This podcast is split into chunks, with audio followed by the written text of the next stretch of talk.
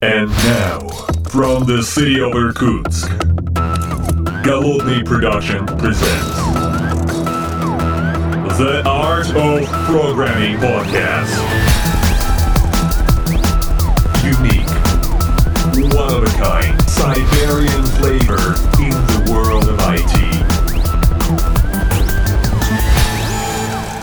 Доброго времени суток, уважаемые послушатели, с вами я, Голодный из города Иркутска, и сегодня а, вот уже, так сказать, мы уже первую недельку, пере, даже уже вторая, скоро уже закончится, потому что подкаст выйдет в пятницу, ну или ближе к пятнице, завершай, близится к завершению, а мы с вами, так сказать, вот это пашем в новом году уже на полный штык, так сказать. И это второй выпуск этого подкаста в, соответственно, в новом году. Я здесь не один, вместе со мной Вячеслав Ксенс, э, мой коллега из Яндекс Облака. Вячеслав, здравствуй. Привет. Я помню, что в прошлый раз ты был не из Москвы. А, ты, а, я, как, как обычно, я в Иркутске, а ты сейчас из какой точки вещаешь? Я уже вернулся в Москву. Мы летом ага. были, летом были в Чебоксарах у мамы моей супруги вместе с ребенком там гуляли, отдыхали на Волге, все такое. Потом на Новый год уже успели съездить в Сочи и вернулись в Москву. Че, как первая неделя? Слушай, как-то жестковато. я думаю, что это э, еще связано с тем, что я вот э, впервые сходил в отпуск перед Новым годом. Я впервые в своей жизни взял отпуск до Нового года за пару недель. Ну, там, не, не чистых пару недель получилось, но получилось очень круто. И вот это, знаешь, э, вот во взрослой жизни нет вот этого ощущения Нового года очень часто, потому что все планы, все куда-то бегут, а вот отпуск перед Новым годом — это самое то. То есть ты как раз вот за эти две недельки успеваешь вот выдохнуть, выключиться, переключиться. И вот мне чуть-чуть, мне кажется, не хватило вот до осознания, что о, скоро Новый год. Уже было вот такое предчувствие, что вот какой-то праздник. Уже вот это ощущение, что не нужно никуда бежать, что все... Ну, так вот, вот было очень классное такое ощущение. Всем советую, короче, всем рекомендую. Если, конечно, начальство вас будет отпускать. Я вот понадеюсь забронировать себе в следующем году, так сказать, возможность за пару недель Э, до Нового года взять отпуск. Но э, вот эта первая неделя, конечно, была убийственная. Она чуть меня не прикольчила, потому что вот это количество встреч, количество накопившихся обязательств, которые нужно срочно-срочно закрыть, оно, конечно, давлеет э, над человеком, который, во-первых, сходил в отпуск, а во-вторых, вышел после Нового года. А у меня это двойной как бы комбо такое. Надо что-то с этим делать, придумывать. Я пока не придумал, как, как разруливать в следующем году такую же ситуацию. Вот, примерно так. А э, у тебя как первая неделька? Наверное, расслабленная, там баги, там все, все дела, аккуратненько, все по-тихому. Ну, я тоже э, сложновато выходил, потому что точно так же, как и ты, взял отпуск перед Новым годом, ну, не за две недели, за неделю, так что люто плюсую в плане новогоднего настроения, ярмарки, что-то погулять. Очень здорово. И отпуск получается длинный из-за длинных новогодних э, каникул. Но выходить тяжело мне было в том плане, что восстановить график работы, в смысле, что я как-то за этот расслабился и привык ложиться там в 2-3 часа ночи, вставать в 10, и с работой это уже плохо сочетается. То есть, если ты встаешь в э, нормальное Жесть. время, то ты какой-то вареный. Вот я сейчас за выходные хочу восстановить график, чтобы вставать в нормальное время, ага. и тогда получится что-то уже более эффективно работать. Ну так, да, включаюсь, обратно начал. Не, ну, работа идет, ты как бы накатом идешь, руки-то помнят, как говорится. Это хорошо, да. Вот, кстати, рабочая темка у нас. Вот прям сразу с налету, потому что предыдущий подкаст у нас был про тестирование. Эм, эм, соответственно, тем, кто пропустил этот выпуск, я рекомендую посмотреть, послушать. Ну, кто посмотреть на YouTube, соответственно, ссылочки там в шоу-нотах у нас есть. Соответственно, тем, кто в, соответственно, в подкаст э, решил глянуть, э, соответственно, вот оно и доступно все в каналчике. Кто в Телеграме, соответственно, ссылочка там тоже доступна. А, есть вопрос, вопрос от коллег, который звучит примерно следующим образом. А, по предыдущему подкасту, а предыдущий подкаст был посвящен тестированию, там была такая очень интересная мысль, она, мне кажется, она, она с одной стороны, а, мне хочется ее поддержать, а с другой стороны хочется покритиковать. Поэтому сначала я хочу, чтобы ты высказался, а я как бы тут э, э, потом свою позицию выскажу. Идея такая. Коллега э, Владимир, он автор книги про тестирование, и он рассказывает интересную историю, что вот если мы макируем, ну, занимаемся моками, то есть у нас есть какая-то распределенная система, какую-то часть пишем мы, какую-то пишут наши коллеги, то обязательно контракт взаимодействия между нами, то есть как вот разработчиками одной части системы и разработчиками другой части системы обязательно нужно макировать. Ну, то есть, чтобы были моки, тесты, вот это все, чтобы все проходило, чтобы в случае изменений мы могли все это отследить, как-то там проверить наш контракт, опять же. И вот, э, когда у нас деплой происходит системы, чтобы там вот это вот соблюдать все правила выкатки там и так далее. Ну, то есть, это ну, инструменты, да, которые нам помогают жи- жить. Это очень классная история, я это поддерживаю, люто плюсую. Я думаю, здесь никто спорить с этим не будет, что это правильно. Да, ну, согласен. по крайней мере, ожидаемая какая-то история, при- прекрасная э, с точки зрения поддержки нашего разработческого процесса. Но вот он высказал такую мысль, с которой у коллеги вот э, в комментариях, по крайней мере, не очень согласны. Э, и я понимаю их резоны. Хотелось бы твое мнение. Вот смотри, если у нас есть... Э, мы выпускаем часть системы, и у нас есть внутреннее маленькое взаимодействие с нашей внутренней базой данных, которую мы 100% контролируем. Нужно ли макировать э, взаимодействие с этой базой данных. Ну, то есть, новую версию выкатываем, мы выкатываем ее с новой версии базы данных, условно говоря. И, соответственно, мы полностью контролируем весь разработческий цикл, он находится внутри нашей вот этого периметра, и, соответственно, наш компонент, он полностью, как это, инкрементально поставляется на рынок, условно говоря, ну, в среду исполнения. Вот э, как ты думаешь, нужно ли макировать взаимоотношения с базой данных или нет в этом случае?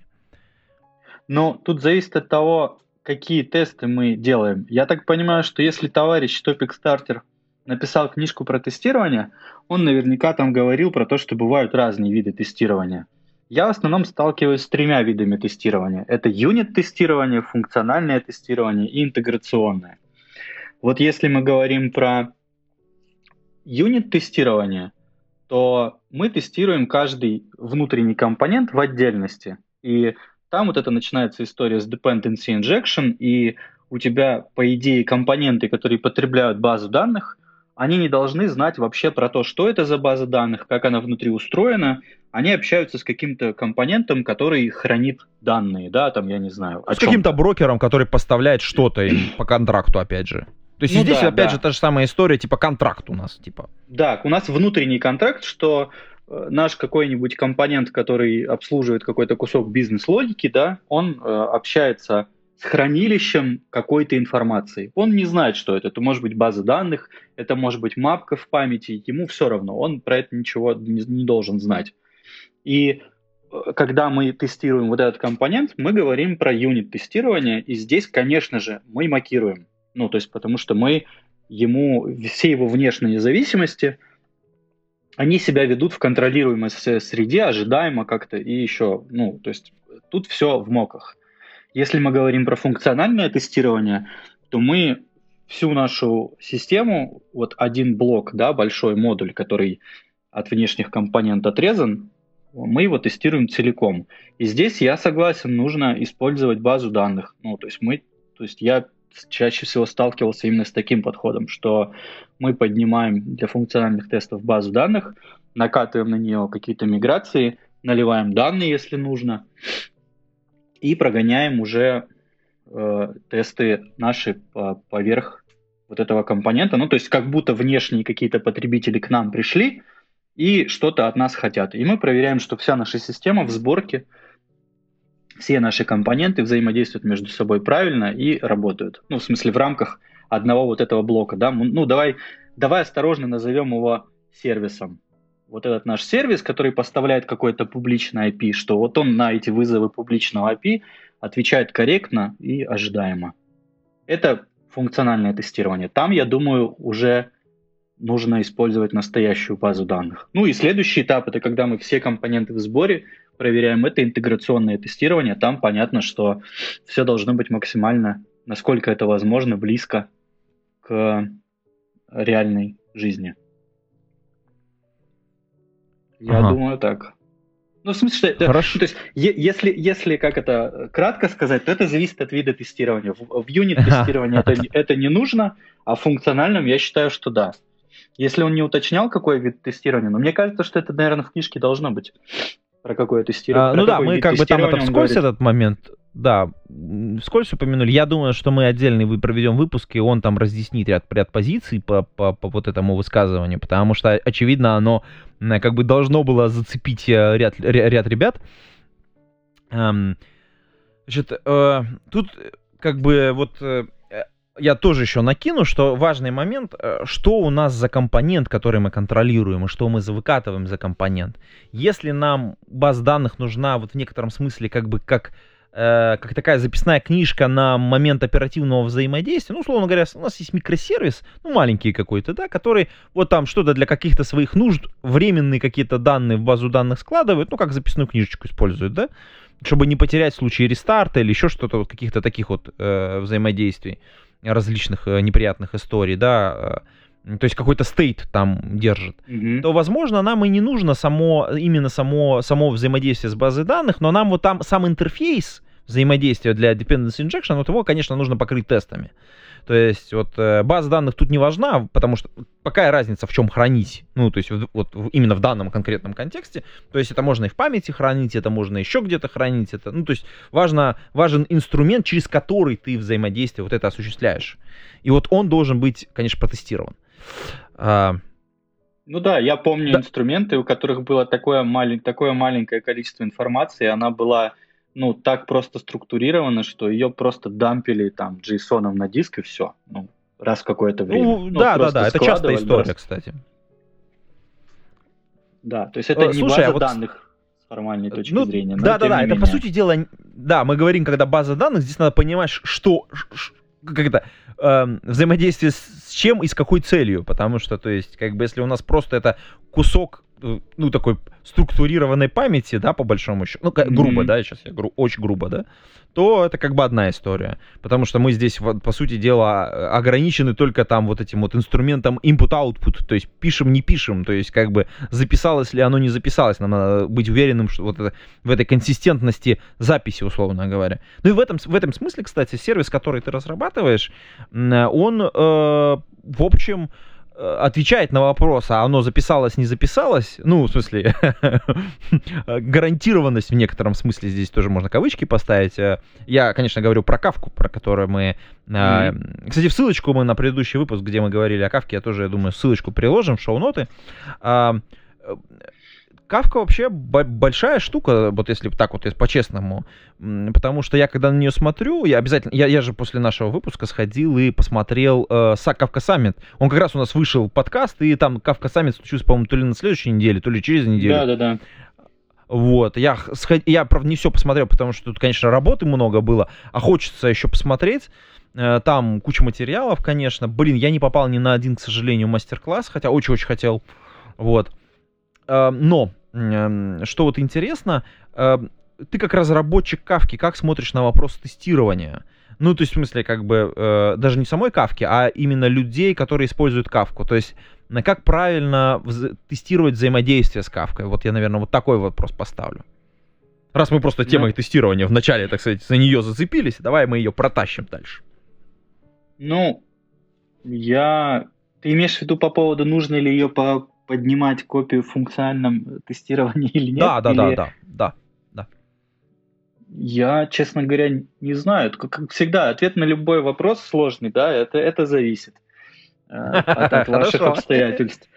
Э, тут, тут, как всегда, я, честно говоря, не так много разрабатывал э, приложений с участием Кавки, да, то есть я, я же больше инфраструктурными задачами занимаюсь, то есть там есть какие-то штуки, но не, не так много опыта разработки э, этих э, приложений, как, как неких, неких инфраструктурных а... сервисов, но ага.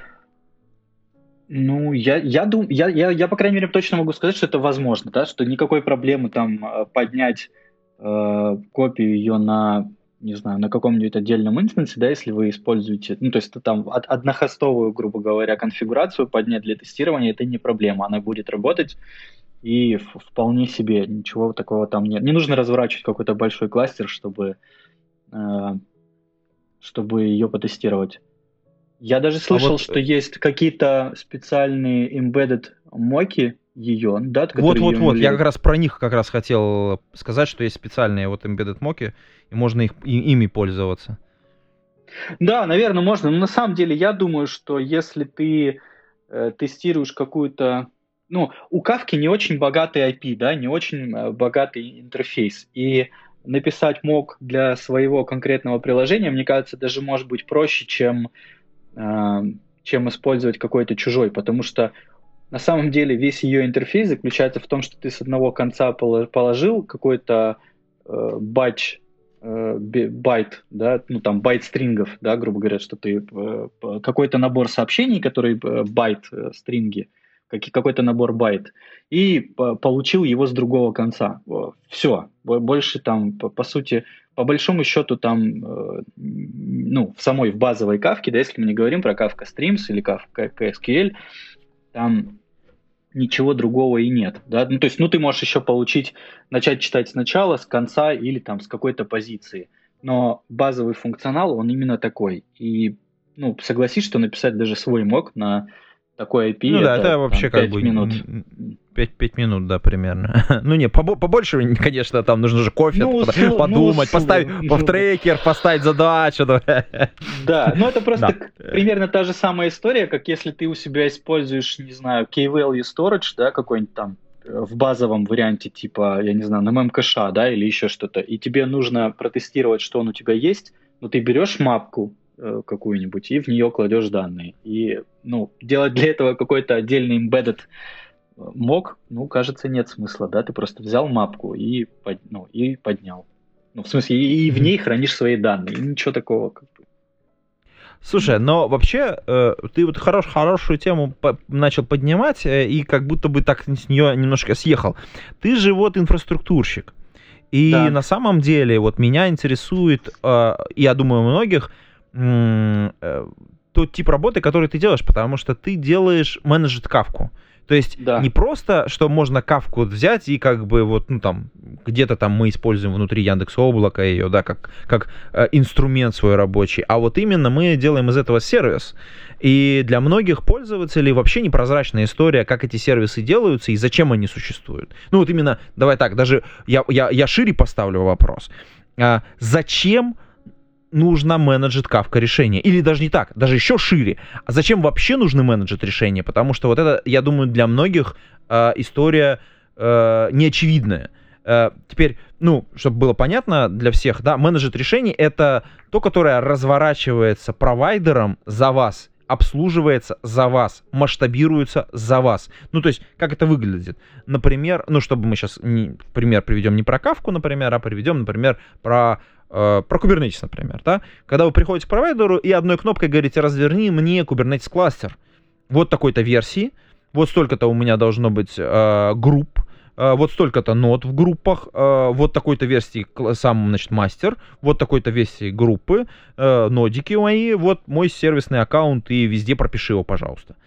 Ну, я сейчас. Ну, я понял же, вопрос. Упро- упрощенно, да. Да, да, да, да. Но на самом деле для Kubernetes вопрос как раз э, по поводу, зачем нужно менеджер решения, он гораздо более очевиден, потому что ну, нужно, я так понимаю, немало времени потратить, чтобы у себя его развернуть, ну, потому что я слышал много боли и страдания про старт работы с Kubernetes в плане разворачивания его, но как раз для какого-нибудь MySQL или Kafka это не так очевидно. Ну, казалось бы, да, открываешь, э, я не знаю, документацию, и там пять строчек на баше, которые тебе скачивают пакеты или там устанавливают, вот тут в конфиг раз-два, все работает. Ну, казалось бы, зачем, зачем нужно кому-то еще что-то э, за это там платить, да, там, ну, почему, это, почему я это сам не могу сделать? И тем более, что я еще и буду все контролировать, видеть там, не знаю, все настройки, все параметры, все, что надо, мне смогу подкрутить, там, запустить на машине АТОП, посмотреть, что происходит. Ну, в смысле,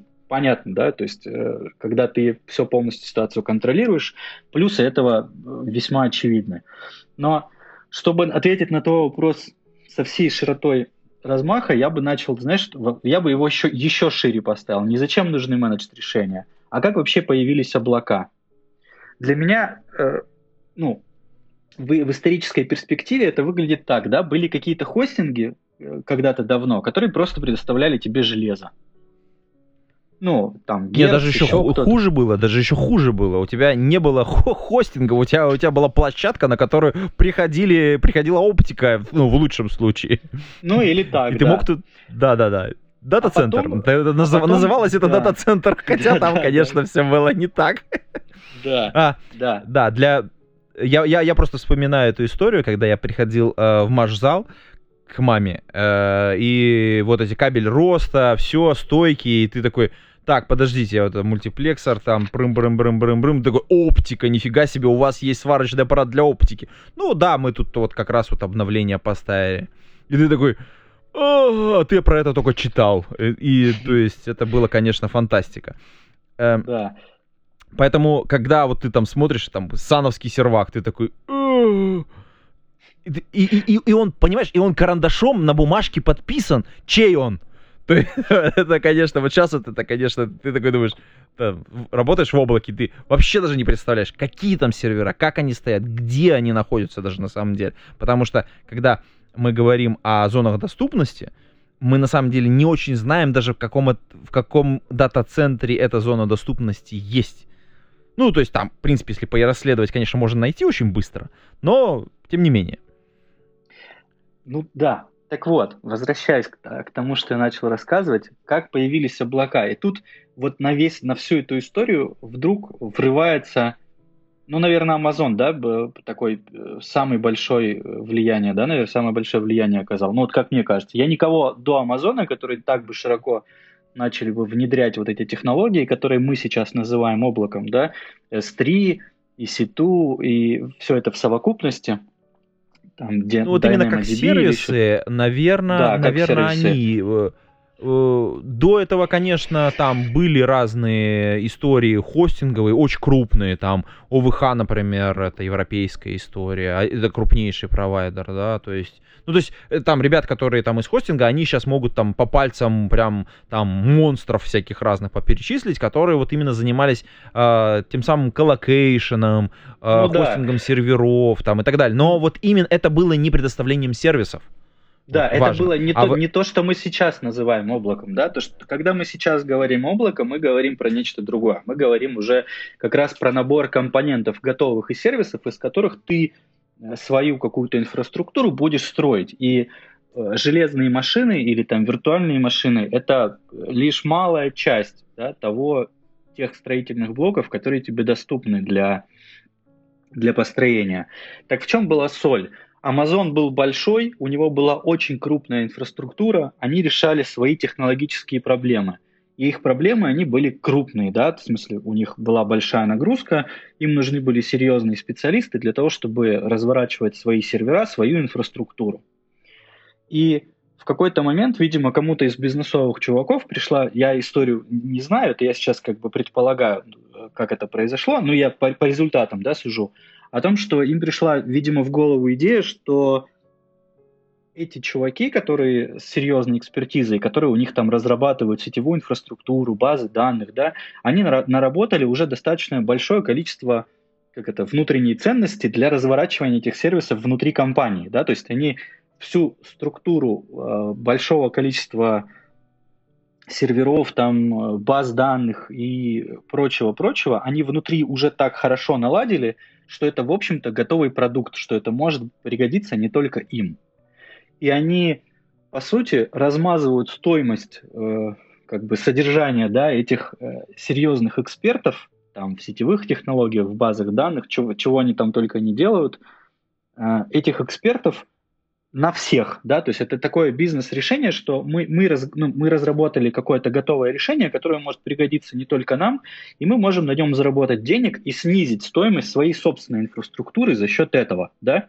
То есть тут такой чисто экономический вопрос. У них есть большое количество экспертизы, и они этой экспертизой готовы за деньги с кем-то поделиться. Вот строя такие ну, сервисы.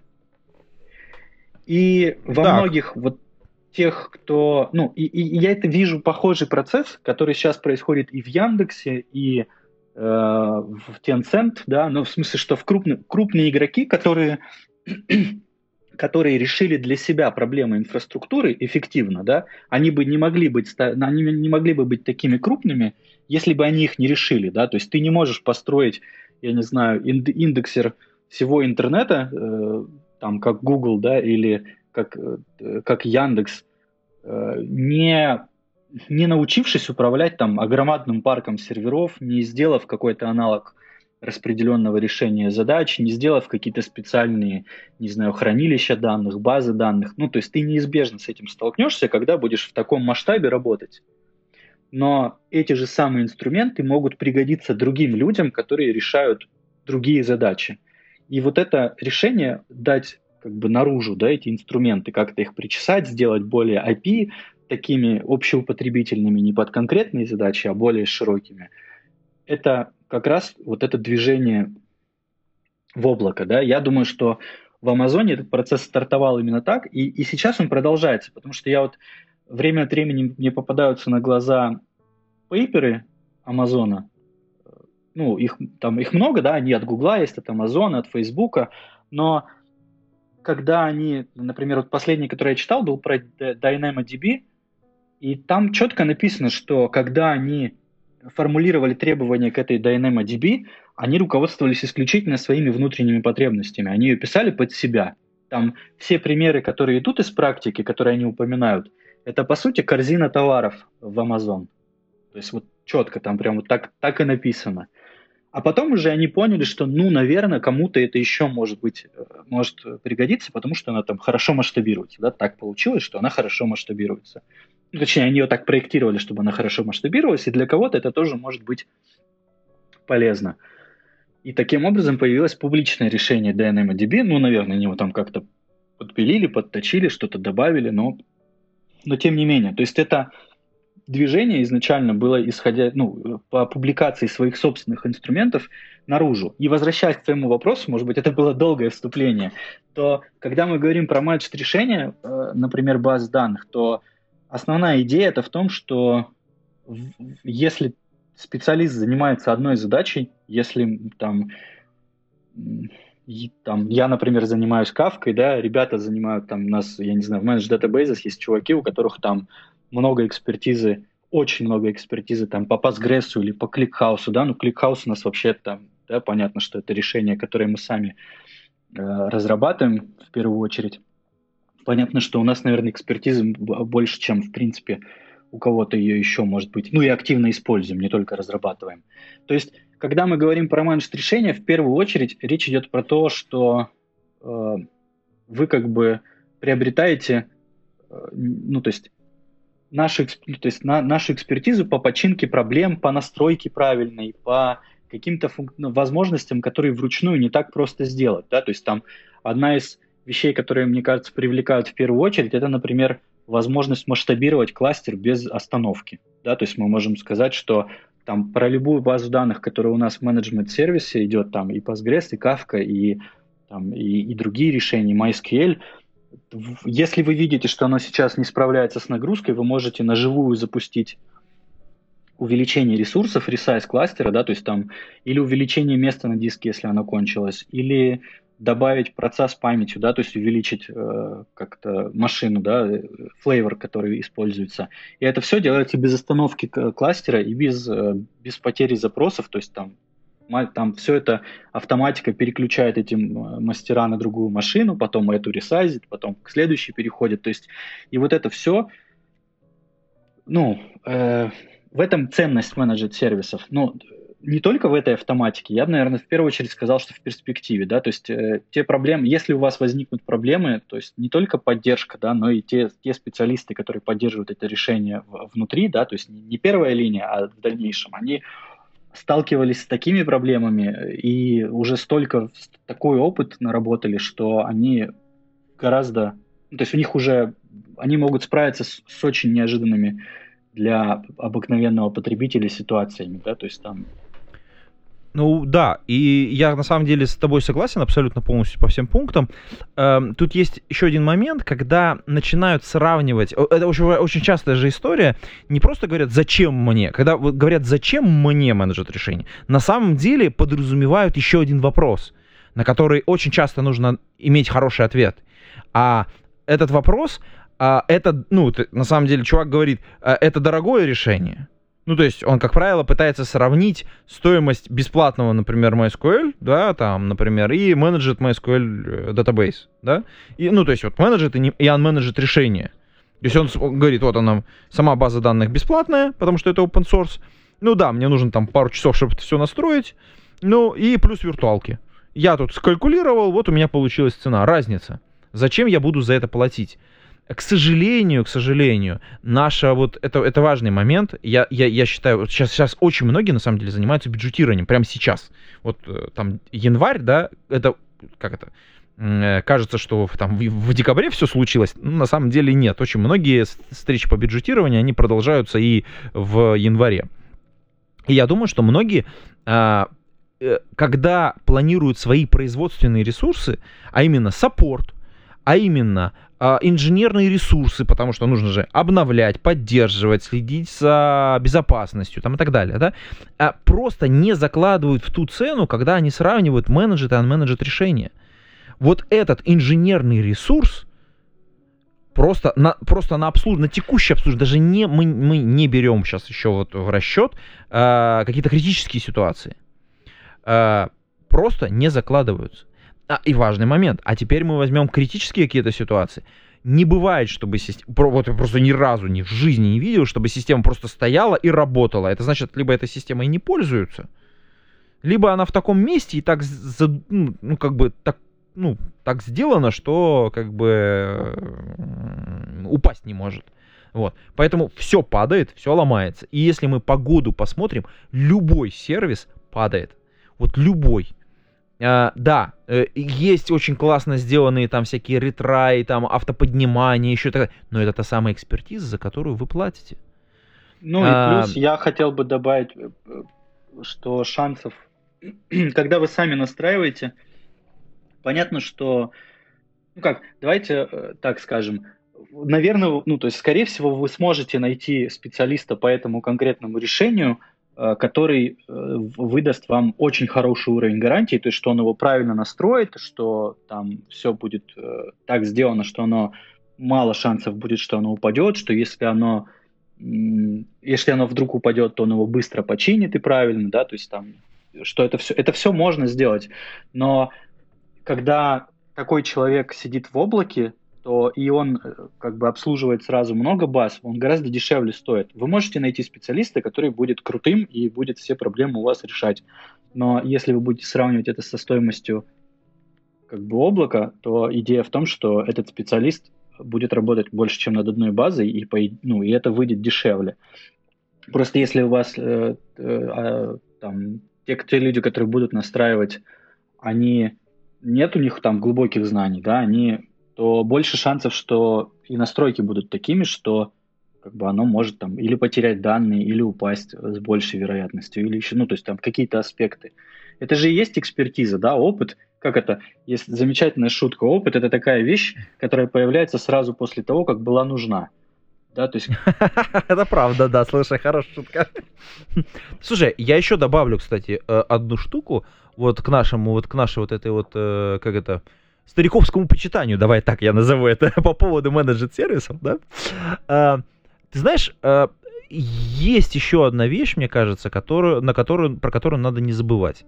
А, какое бы решение ты ни поставил, а, э, и, ну, то есть, как бы, тут важный момент, что любое менеджет решение, особенно, ну, а я смотрю на разные консоли, которые есть. Я смотрю вообще у разных провайдеров разные решения для того, чтобы просто можно было как-то посмотреть.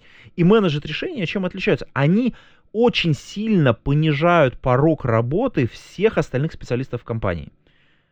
То есть, ну, в смысле, имеется в виду входную воронку, условно говоря. Вам не нужно высоких знаний или глубоких знаний по какому-то конкретному сервису, чтобы его запустить. Ну да, ну, вот я приводил в самом начале. В том, чтобы да, да, да, да, просто самом... на, накликать.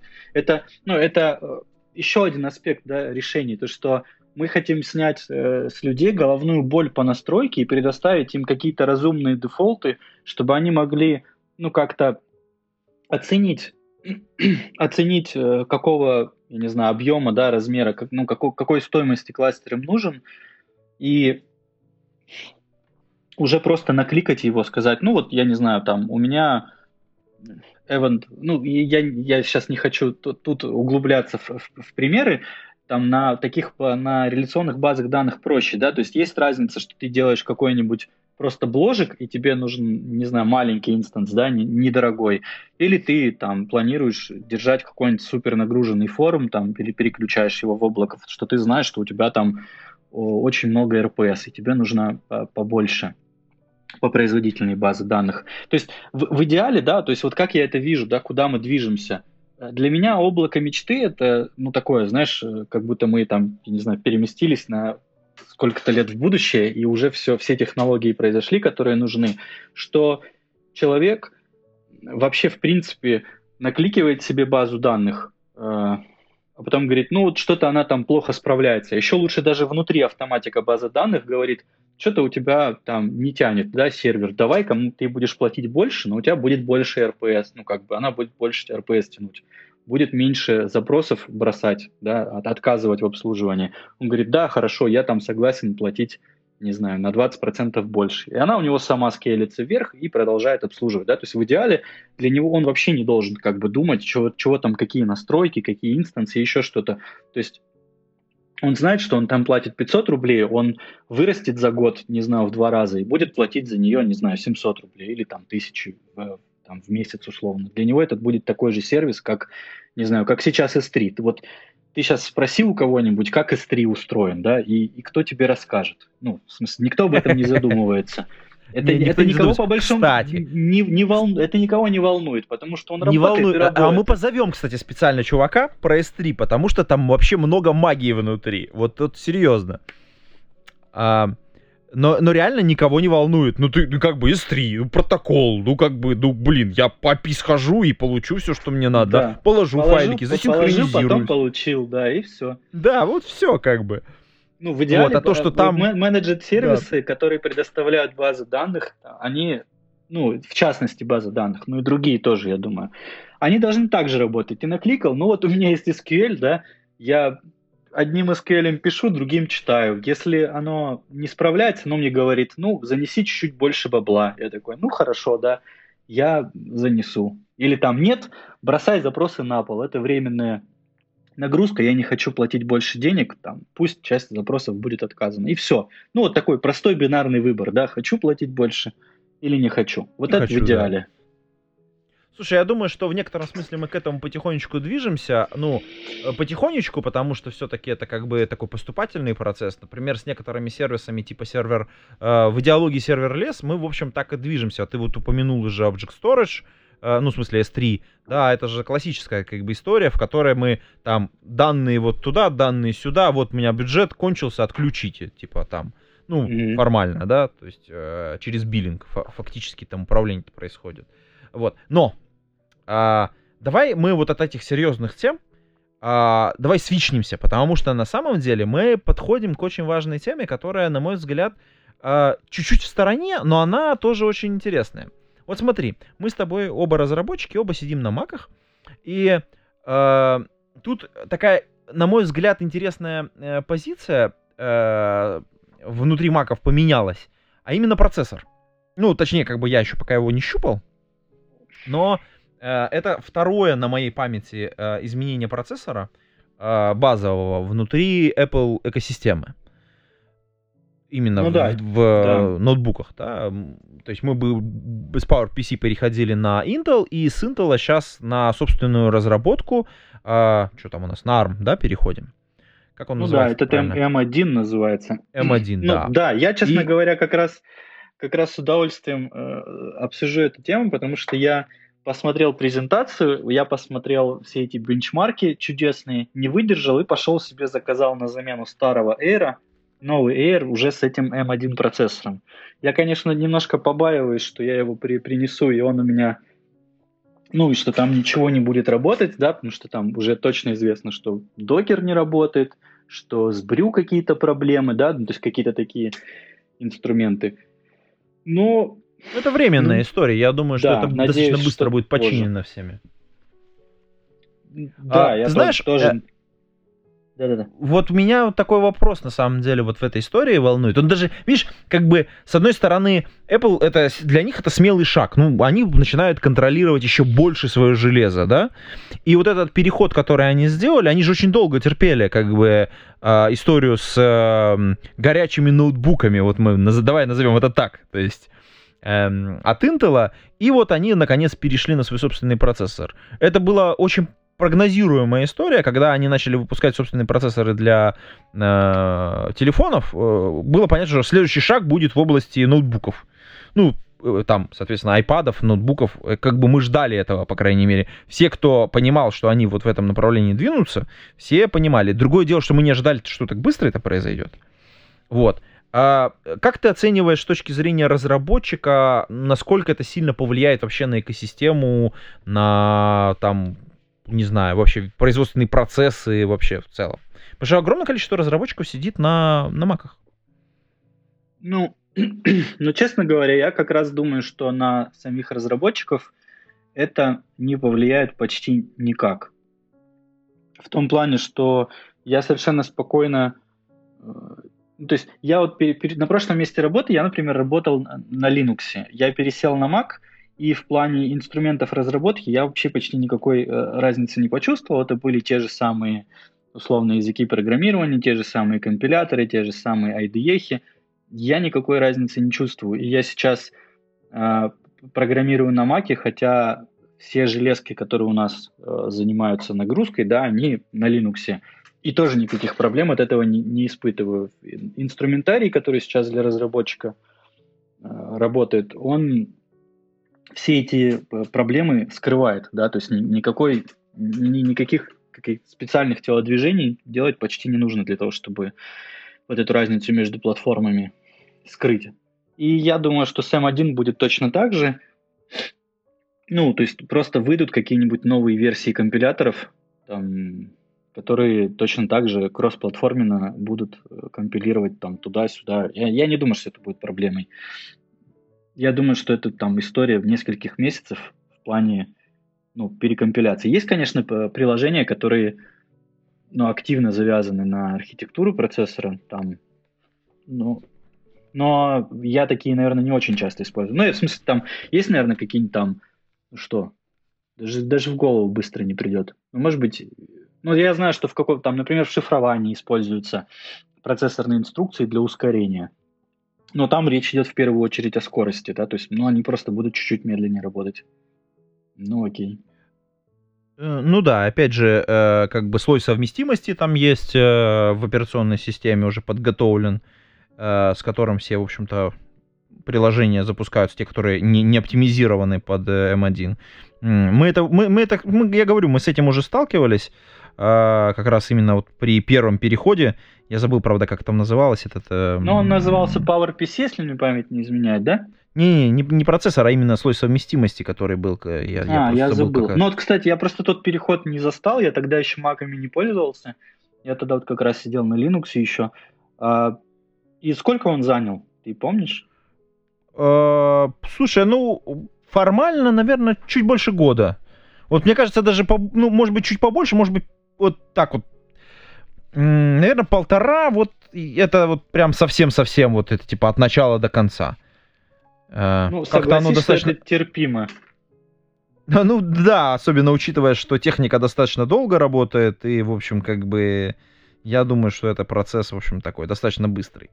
Но... Но вообще разнообра... разнообразие в процессах, это в процессорах, точнее, это позитивный результат. Когда у нас, я не знаю, последние 10 лет был, по сути, монополист, в производстве и серверных процессоров. Ну, точнее, были другие процессоры, просто Intel были заметно круче, да, то есть мы там смотрим какие-нибудь бенчмарки, и на тех же самых мегагерцах AMD показывает себя гораздо хуже, да, и в, в десктопных процессорах, и серверных, ну, как бы понятно, что там были какие-то, видимо, серьезные разработки у Intel в архитектуре, э, которые позволяли им быть впереди ну, сейчас, насколько я понимаю, сейчас ситуация поменялась, да, то есть за какие-то последние несколько лет Intel как-то сбавила обороты. Может быть, их вот эта история подкосила с, э, с уязвимостью, связанной с архитектурой, им же пришлось повыключать часть фич. Которые... Да, это правда. Может там причем две, раз... же, две же подряд было, то есть как бы да, там спе... этот... а, я вспомнил, Спектр и... Нет, второй... Хер, хер, как он, как Херст, э, как, блин, сердце-то, ё-моё.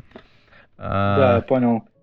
Фу, блин, из ну, башки вылетело. Ну, неважно. Да. Короче, эти да. уязвимости как раз они больно, наверное, больнее всего ударили по Intel, потому что э, они, по сути, использовали вот это вот преимущество Intel с бранч-предикшенами, там, с, с загрузкой из памяти, да, то есть вот эта магия, которая позволяла интеловским процессорам работать быстрее, она и оказалась уязвима. И им эту пришлось магию, ну, по сути, повыключать, да, чист, ну, то есть выпускались вот эти патчи и всего остального.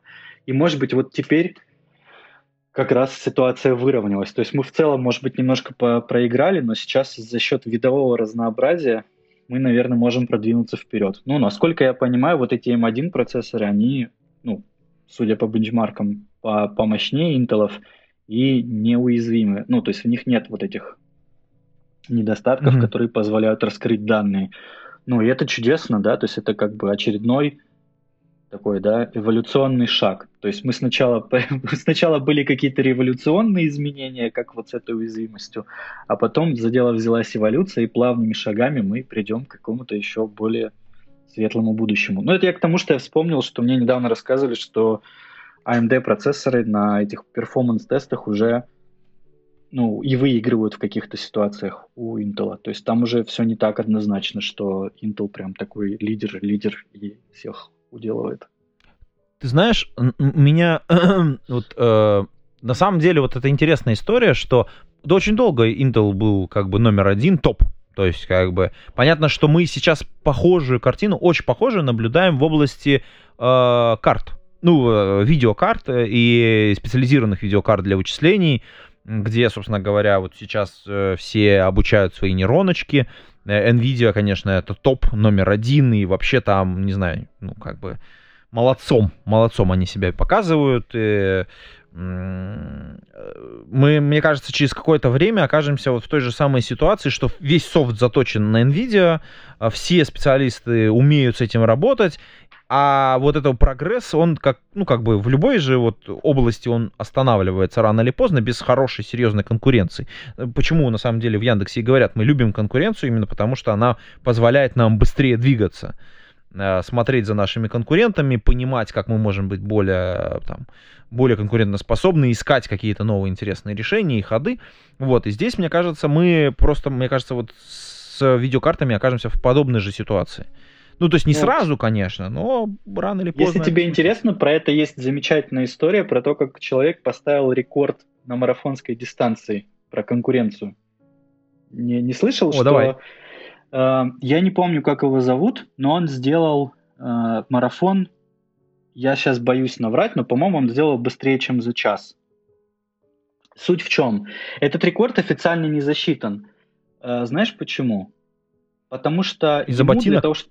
Нет, ему для того, чтобы держать темп, нужно было, чтобы рядом с ним достаточно быстро бежали, ну, люди, да, в смысле, чтобы он, чтобы как бы они его не в спину не подталкивали, они просто рядом бежали. Ря- рядышком, и, чтобы бежали, да, чтобы темп был. И вот эти ребята менялись каждые 5 километров.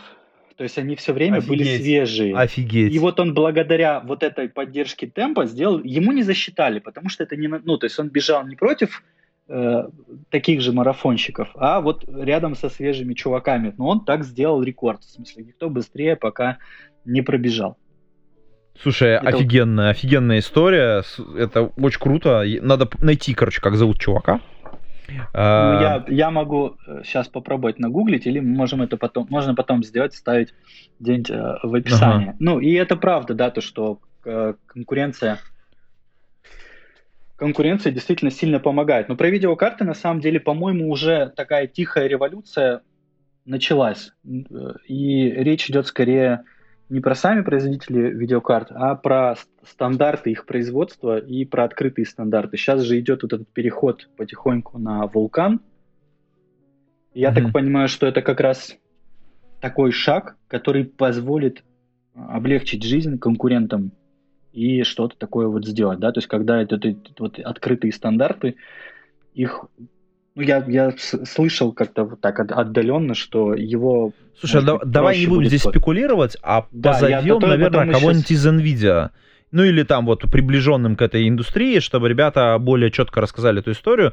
Э, давай, я попробую найти кого-нибудь э, из этой темы, и мы попробуем вот в наш подкаст затащить кого-то. Слушай, у меня есть другая тема, уже под конец. Э, я думаю, что мы, в принципе, достаточно много поговорили про уязвимости. Вот мы тут с тобой про процессоры говорили, а тут недавно была, э, как это, ну это смешной курьез, как бы, да, то есть э, внезапно обвинили нашу любимую компанию JetBrains, которая производит тулы, Э, в том, что это русские хакеры и все вот это вот. Эм, где-то в Соединенных Штатах есть компания, Solar я забыл как, э, потому что, по сути дела, это не важно. Э, потому что и они использовали Solid JetBrains и возможность выкатки какого-то кода с использованием стандартных паролей. Ну, то есть, как бы, по сути дела, политика безопасности у них была где-то там близка к нулю, судя по всему. Вот. А, и их хакнули.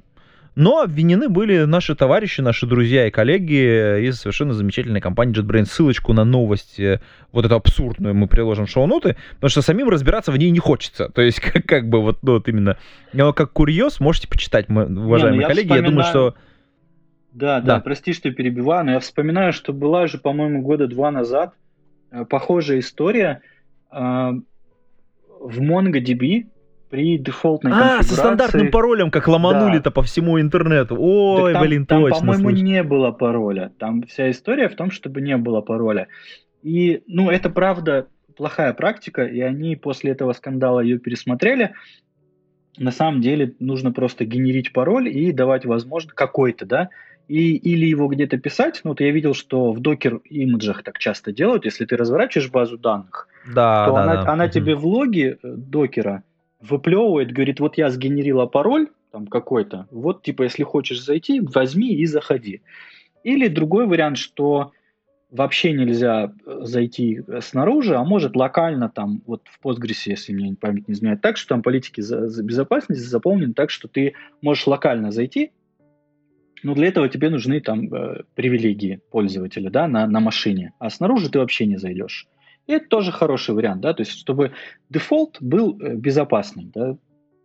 Ну, это, ну да, это, это хорошая требование. практика. Ну и да. нельзя сказать, что это как бы хакеры или еще что-то. И это даже халатностью на самом деле сложно назвать, потому что, ну, по большому счету, если ты поднимаешь систему, которая, не знаю, смотрит в интернет, то это твоя обязанность сделать так, чтобы ее не хакнули, да, то есть сложно в этом обвинять поставщиков инструмента. Но дефолт дефолт все-таки лучше делать такой, чтобы он был максимально закрыт. Особенно если мы вот про такие вещи говорим. Слушай, вот на этой совершенно, на этом замечательном совете, я думаю, мы будем завершать выпуск этого э, после новогоднего выпуска подкаста и прощаться с нашими уважаемыми коллегами. А вы пишите комментарии, потому что мы периодически про них рассказываем. Подписывайтесь на телеграм-канал или на YouTube, где вы смотрите. Но в телеге есть специальный чатик, где можно писать э, всякие комментарии, и мы оттуда их, соответственно, черпаем. А, и, кстати, начинали этот выпуск именно с такого комментария. А ну да, я думаю, что вы нам в комментариях замечательно расскажете, в чем и где мы были неправы, и Правда, да. да. Ну, мы после Нового года расслаблены, видишь. Да, да. И в этих комментариях как раз э, слушатели могут, наверное, почерпнуть больше информации, чем из самого подкаста, и это замечательно, да. То есть мы достаем из интернета информацию при помощи, как это, синдрома в интернете кто-то не прав. Вот мы, наверное, в чем-то были неправы, и вы нас поправите. Это пять. Да. Ну, да, ну, в любом случае, вот э, я думаю, что мы обязательно вернемся еще к теме Кавки, потому что мы вроде как хотели про нее поговорить, но совсем-совсем чуть-чуть. да. да. Ну, на этом все, наверное, да? Э, да. Уважаемые послушатели, до скорых встреч, пейте кофе, пишите джао, пока-пока. Пока.